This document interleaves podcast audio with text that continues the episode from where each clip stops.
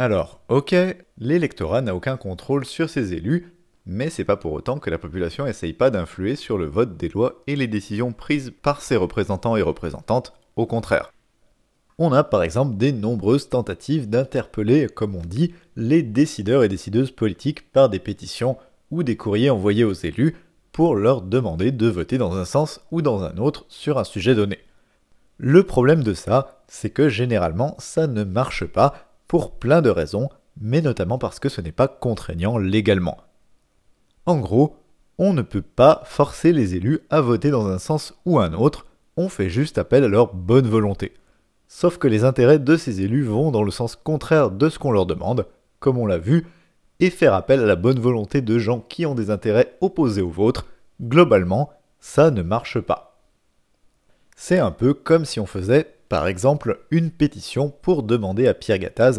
ou à n'importe quel autre grand patron ou grande patronne de réduire son propre revenu et ses dividendes pour payer mieux ses employés, vous aurez beau utiliser les meilleurs arguments du monde et démontrer par A plus B que c'est mieux pour la société dans son ensemble, plus juste, qu'il ou elle aura jamais besoin de tout cet argent alors que beaucoup de ses employés sont précaires et en ont besoin eux, etc.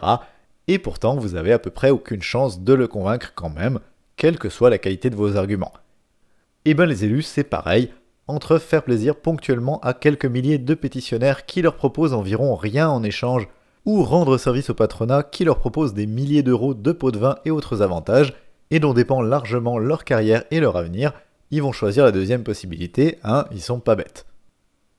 Même chose si vous leur envoyez un courrier personnalisé en essayant de faire appel à leur intérêt, genre en menaçant de pas revoter pour eux aux prochaines élections si jamais ils votent telle loi ou s'ils votent pas telle autre, c'est pas vraiment plus efficace parce qu'en fait vous avez aucune prise sur eux et ils le savent.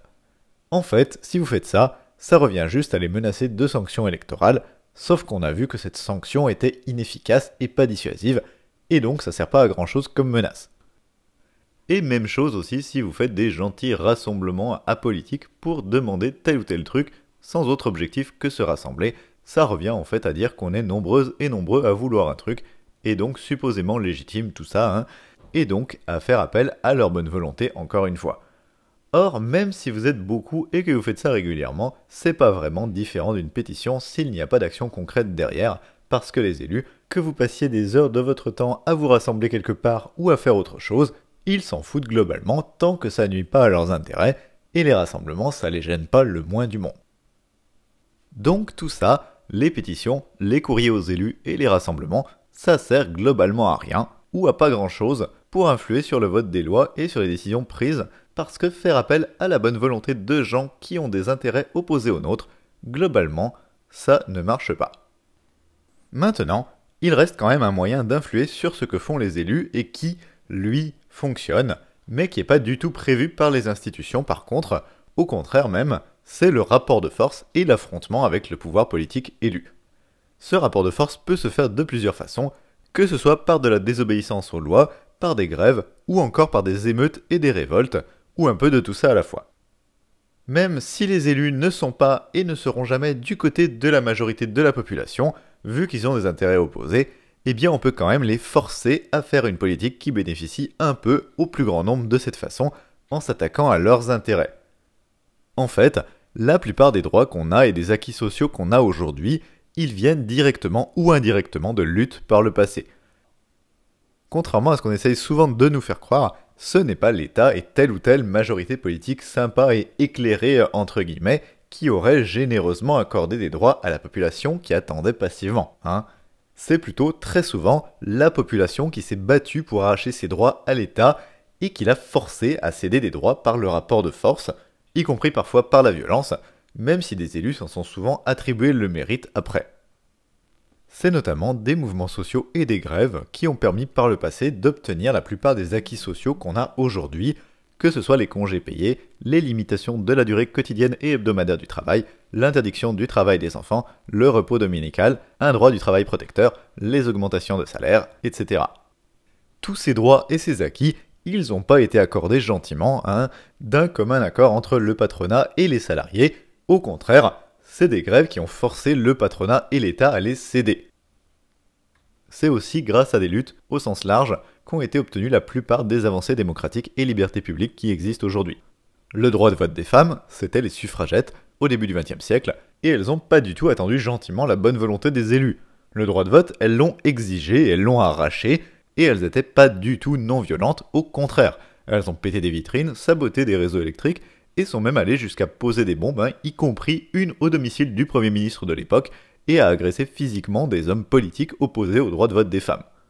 Idem du mouvement pour les droits civiques et de la lutte contre la ségrégation raciale aux États-Unis, même si on nous le présente aujourd'hui à tort comme un truc purement non violent, en réalité il y a eu de nombreuses révoltes très violentes de femmes et d'hommes noirs avec des flics caillassés et blessés, des voitures de police brûlées, des entreprises blanches incendiées, etc. Et c'est en grande partie ces révoltes qui ont forcé l'État à légiférer et à accepter de mettre fin à la ségrégation, en théorie au moins. Autre exemple très connu, les émeutes de Stonewall en juin 1969, qui ont été à l'origine de beaucoup de mouvements de défense des droits des LGBT dans le monde et des marches des fiertés aujourd'hui, eh bien c'était des émeutes assez violentes contre la police parce qu'elle harcelait la communauté LGBT. Dernier exemple très instructif, le cas de la légalisation de l'avortement en France. Historiquement, on retient souvent uniquement le combat légal des femmes politiques comme Simone Veil, ce qui est évidemment très important, mais ce qu'on oublie, c'est qu'à côté il y a eu pas mal de mobilisations pour faire pression sur les politiques, et que ces mobilisations ont joué un grand rôle pour forcer l'État à légaliser. Il y a eu notamment le combat clandestin de milliers de militantes féministes qui ont pratiqué illégalement des avortements et ont aidé de très nombreuses femmes victimes de grossesses non désirées à avorter dans la clandestinité. En fait, dans les années 1970, ces militantes avaient notamment introduit en France une nouvelle méthode d'avortement moderne, l'avortement par aspiration, qui avait l'avantage d'être facile, rapide, peu risquée, peu coûteuse et qui ne nécessitait pas de gros matériel médical ni d'anesthésie générale. Du coup, ce qui s'est passé, c'est que de plus en plus de femmes ont commencé à avorter entre elles, à prendre totalement le contrôle de leur corps sans dépendre du corps médical, et évidemment elles bravaient l'interdit de la loi en masse au passage. Et ça, c'était inacceptable et dangereux du point de vue de l'État, parce que son autorité était bafouée.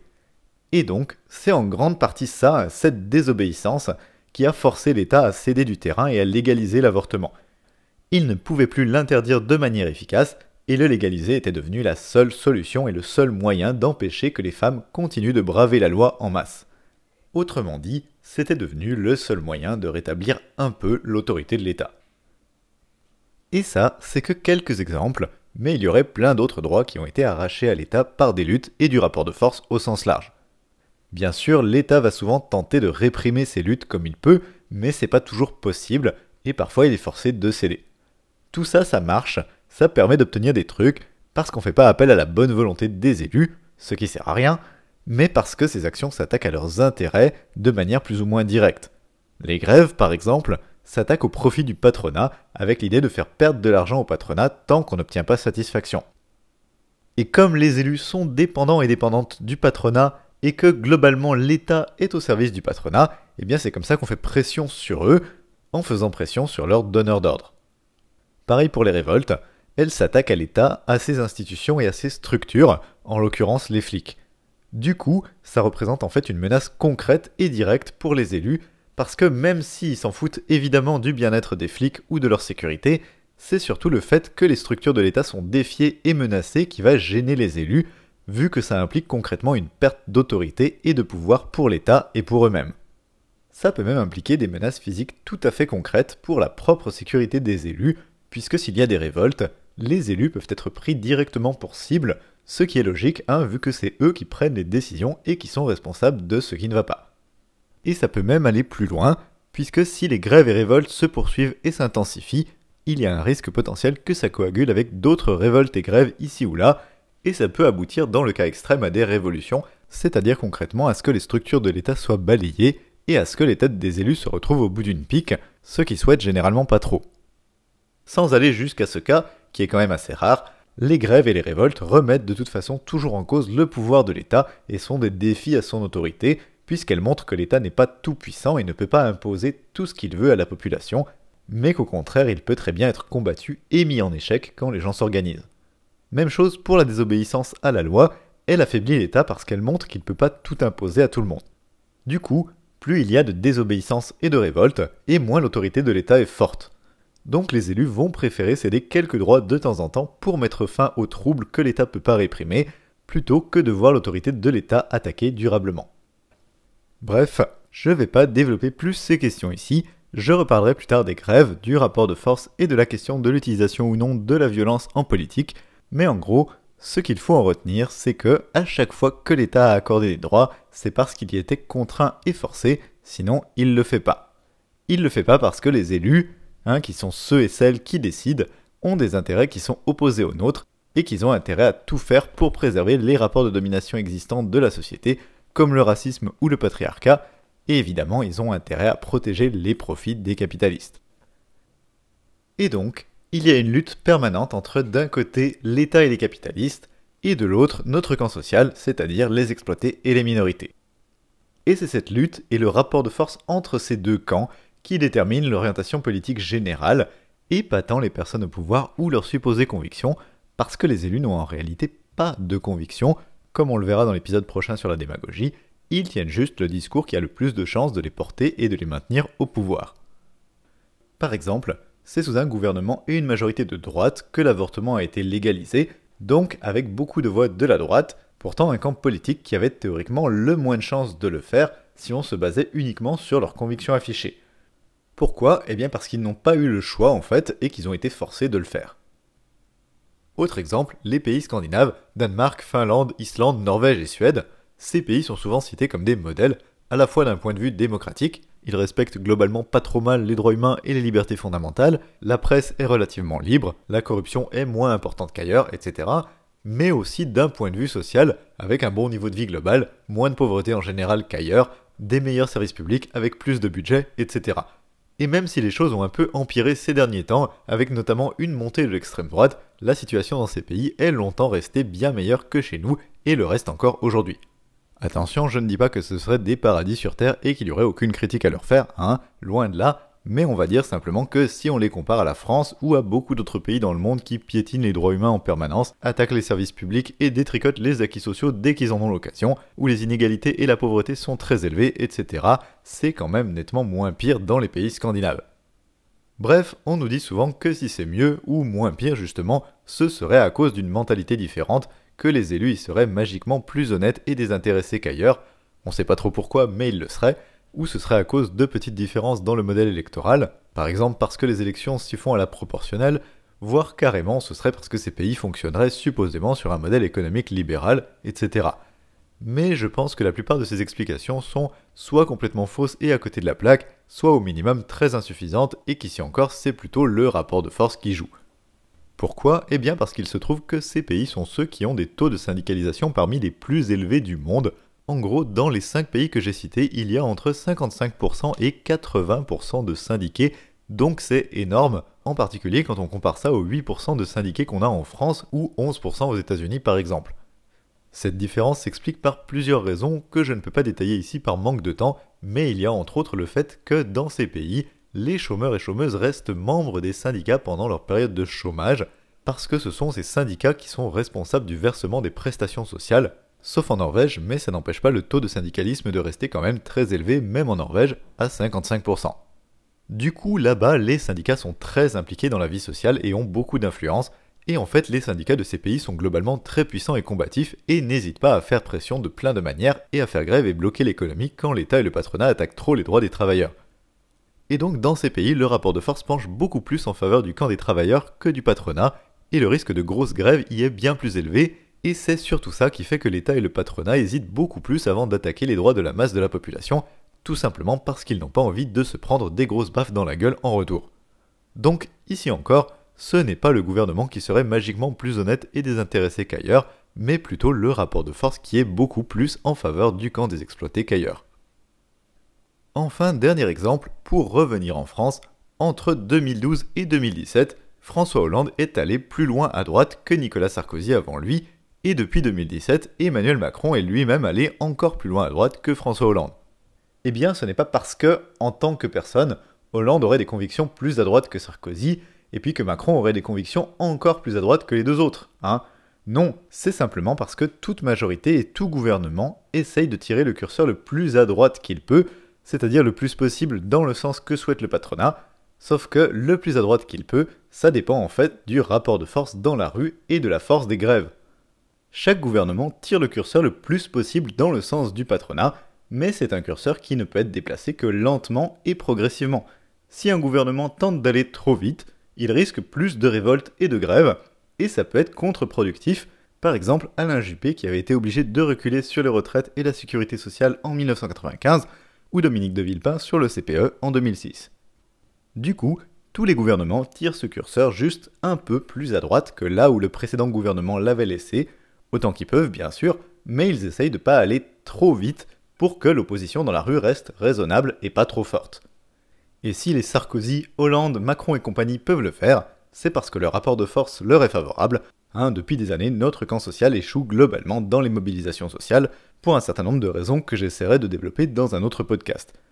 Alors on n'échoue pas totalement, hein, et il y a des exceptions, notamment des grèves qui réussissent au niveau local et qui ont obtenu des victoires dans certaines entreprises, mais globalement on échoue quand même, en particulier à grande échelle et au niveau national.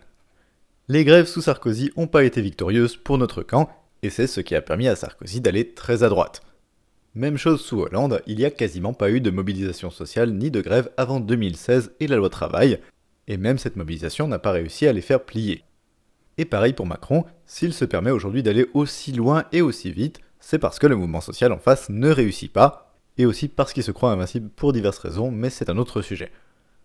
Mais si à la place de Macron ça avait été Hollande qui avait été réélu pour un deuxième quinquennat, ou un retour de Sarkozy, ou Fillon à la place, ou Juppé, ou même Mélenchon, ou encore Le Pen, ou qui vous voulez, ils auraient tous essayé de tirer le curseur le plus à droite possible, et le plus possible dans le sens du patronat. Notez que ça ne veut pas dire que tous ces gens-là que j'ai cités auraient fait exactement la même politique s'ils avaient été au pouvoir, parce qu'il y a quand même d'autres paramètres qui influent, mais qui à mon sens sont pas tellement d'ordre idéologique ou liés aux supposées convictions des élus, mais qui sont ici encore une question de rapport de force. Selon la personne qui est élue et le parti qui arrive au pouvoir, le rapport de force entre notre camp social et l'État peut aussi changer. Autrement dit, tous les candidats et toutes les candidates vont essayer de faire la politique du patronat autant qu'ils le peuvent, mais tous et toutes n'ont pas la même capacité à faire cette politique. Comme je l'ai dit, un candidat ou une candidate qui serait élu sur des promesses un peu de gauche, comme Jean-Luc Mélenchon ou Benoît Hamon par exemple, serait plus ou moins obligé de faire quand même quelques mesures de gauche au milieu des trahisons et de limiter un peu la répression, parce qu'il essaierait quand même de préserver un peu les apparences pour pas braquer complètement son électorat contre lui. Ça n'empêche pas que sa politique serait globalement pro-patronat, hein, mais probablement moins que celle de candidats et de candidates officiellement de droite.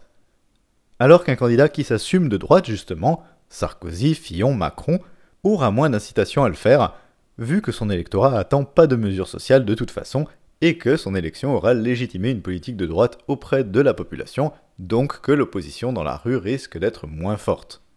Et si par malheur un ou une candidate d'extrême droite comme Marine Le Pen était élue, elle pourrait aller encore plus loin et encore plus vite dans le sens du patronat que tous les autres, parce que son élection galvaniserait les fachos un peu partout et légitimerait et faciliterait à mort la répression et la violence de l'État en général contre notre camp social, violence qui pourrait en plus être épaulée par des milices avec l'État qui laisse faire. Donc l'éventuelle élection de Marine Le Pen permettrait à l'État encore plus de répression qu'avec les autres, en quelque sorte, son élection changerait le rapport de force en faveur de la répression et de l'État et en défaveur de notre camp social. Et c'est aussi pour ça que les médias font un travail de sape permanent pour décrédibiliser les idées de gauche et banaliser les idées d'extrême droite. Plus les idées autoritaires et d'extrême droite sont répandues, et plus la répression va être acceptée par la population, et donc plus le rapport de force sera en faveur de l'État et du patronat, et en défaveur de notre camp. Voilà, c'est fini pour cet épisode sur la sanction électorale et le rapport de force avec l'État. Dans l'épisode prochain, on parlera de la démagogie et de comment on manipule les gens pour les faire voter pour soi. A bientôt